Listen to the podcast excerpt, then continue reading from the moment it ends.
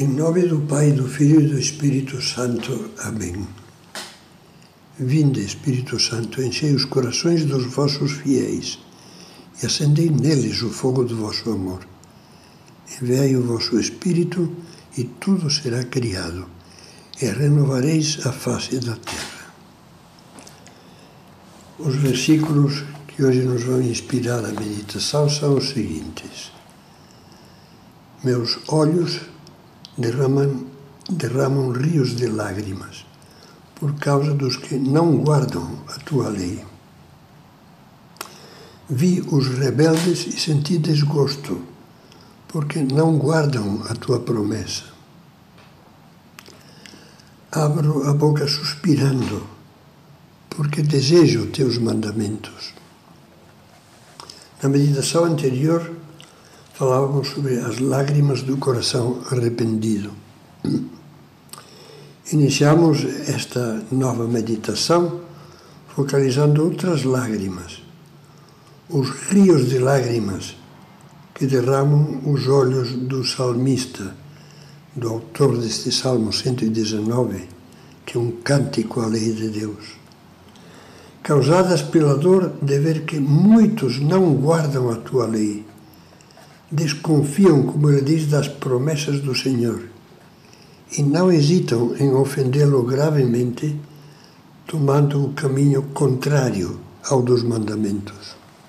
Por isso, escapam-lhe escapam suspiros de tristeza e arde, arde em desejos de amar, cumprindo os mandamentos. Uma das atitudes mais puras e nobres das almas de fé é a dor que sentem ao verem Deus esquecido, desprezado e ofendido. Isto desperta neles o desejo de desagravar, de reparar. Um nobre sentimento espiritual, análogo ao que teríamos todos nós se víssemos nossa mãe humilhada e maltratada injustamente. Sem dúvida, procuraríamos consolá-la e multiplicar as nossas demonstrações de carinho para com ela. Por que não fazemos isso com Deus, com Cristo? Nunca experimentamos dor de amor ao meditar na paixão de Jesus, ao vê-lo pendurado na cruz por três pregos, com o corpo em chagas, chagas abertas por tantos maus tratos. Não pensamos que também nós temos a ver com esse sofrimento? Pois Jesus padeceu e morreu para expiar todos os pecados, também os meus e os teus. Os santos, por amor a Nosso Senhor, tinham desejos de acompanhá-lo na sua paixão e de lhe oferecer em reparação pelo que os pecados pelos pecados que cometeram, mais fidelidade aos seus mandamentos, mais generosidade na oração e na penitência. Na década de 1970, muitos acompanhamos a dor de São José Maria perante a profunda crise que se instalara no mundo e até mesmo na Igreja. Tudo se tergiversava questionavam-se todas as verdades da fé e da moral e provocava-se uma triste enxurrada de deserções de homens e mulheres que se tinham dado a Deus no sacerdócio e na vida religiosa. São José Maria chorava. Há testemunhas de que, às vezes, celebrando a missa, escapavam-lhe lágrimas de dor e de desejos de desagravar por essas infidelidades e fazia o possível para reparar, para, como, como ele dizia, pôr amor lá onde se produziu um vazio. E animava muitos outros a fazerem o mesmo. Hoje, os, que, como diz o Salmo, não guardam a tua lei, se multiplicaram.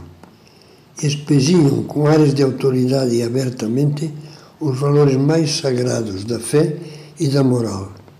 Por isso, nos fará bem ouvir o que este santo ensinava naqueles anos duros que mencionei. Filhos, dizia São José Maria em 1972. Vocês têm um coração grande, jovem, um coração ardente. Não sentem a necessidade de desagravar? Levem a alma por esse caminho, o caminho do louvor a Deus, vendo cada um de vocês o modo de ser firmemente tenaz e o caminho do desagravo, do amor posto lá onde se produziu um vazio pela falta de fidelidade de outros cristãos. O coração, o coração de cada um de vocês deve vibrar e com essa sacudida do sangue desagravar o Senhor como saberiam consolar sua mãe, uma pessoa a quem quisessem com ternura. Não se preocupem, aconteça o que acontecer no mundo, aconteça o que acontecer na igreja, mas permaneçam ocupados, sim, fazendo todo o bem que possam, defendendo a formosura e a realidade da nossa fé católica, sempre alegres. As crianças, como dizia Jesus, por sua inocência, muitas vezes captam a voz de Deus melhor do que, do que os adultos, que com frequência a sufocam no meio das preocupações e da frieza espiritual. É o que se observa de um modo comovente nos dois pastorzinhos de Fátima, Jacinta e Francisco, já canonizados pela Igreja, santos. Na homilia da missa de, da beatificação dessas duas crianças, celebrada por São João Paulo II em Fátima, o Papa falava do menino Francisco. Certa vez dizia, seu pai ouviu soluçar e perguntou-lhe por que chorava. O filho respondeu: Pensava em Jesus que está tão triste por causa dos pecados que se cometem contra ele.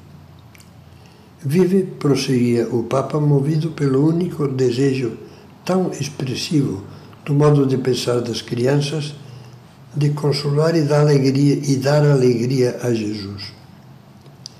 Na sua vida dá-se uma transformação que poderíamos chamar radical. Uma transformação certamente não comum em crianças de sua idade. Entrega-se a uma vida espiritual intensa, que se traduz em oração assídua e fervorosa, chegando a uma verdadeira forma de união mística com o Senhor. Isso, isso mesmo leva-o a uma progressiva purificação do espírito, através da renúncia aos próprios gostos e até às brincadeiras inocentes de criança. Suportou, continuava o Papa, os grandes sofrimentos da doença que o levou à morte sem nunca se lamentar. Tudo, tudo lhe parecia pouco para, como ele dizia, consolar Jesus morreu com um sorriso nos lábios. Grande era no pequeno Francisco o desejo de reparar as ofensas dos pecadores, esforçando-se por ser bom e oferecendo sacrifícios e orações. E Jacinta, sua irmã, quase dois anos mais nova do que ele, vivia animada pelos mesmos sentimentos. Sofro quanto eles, Jesus e Maria, quiserem dizia ela a Francisco no leito de morte, para converter os pecadores. E nós, que fazemos ao verificar a invasão do pecado que inunda o mundo, como diz o Catecismo da Igreja Católica? Ficar indiferentes denotaria falta de fé e de amor a Deus e aos homens. Lamentar-se e cair no pessimismo, que como se não houvesse nada a fazer, seria uma atitude estéril.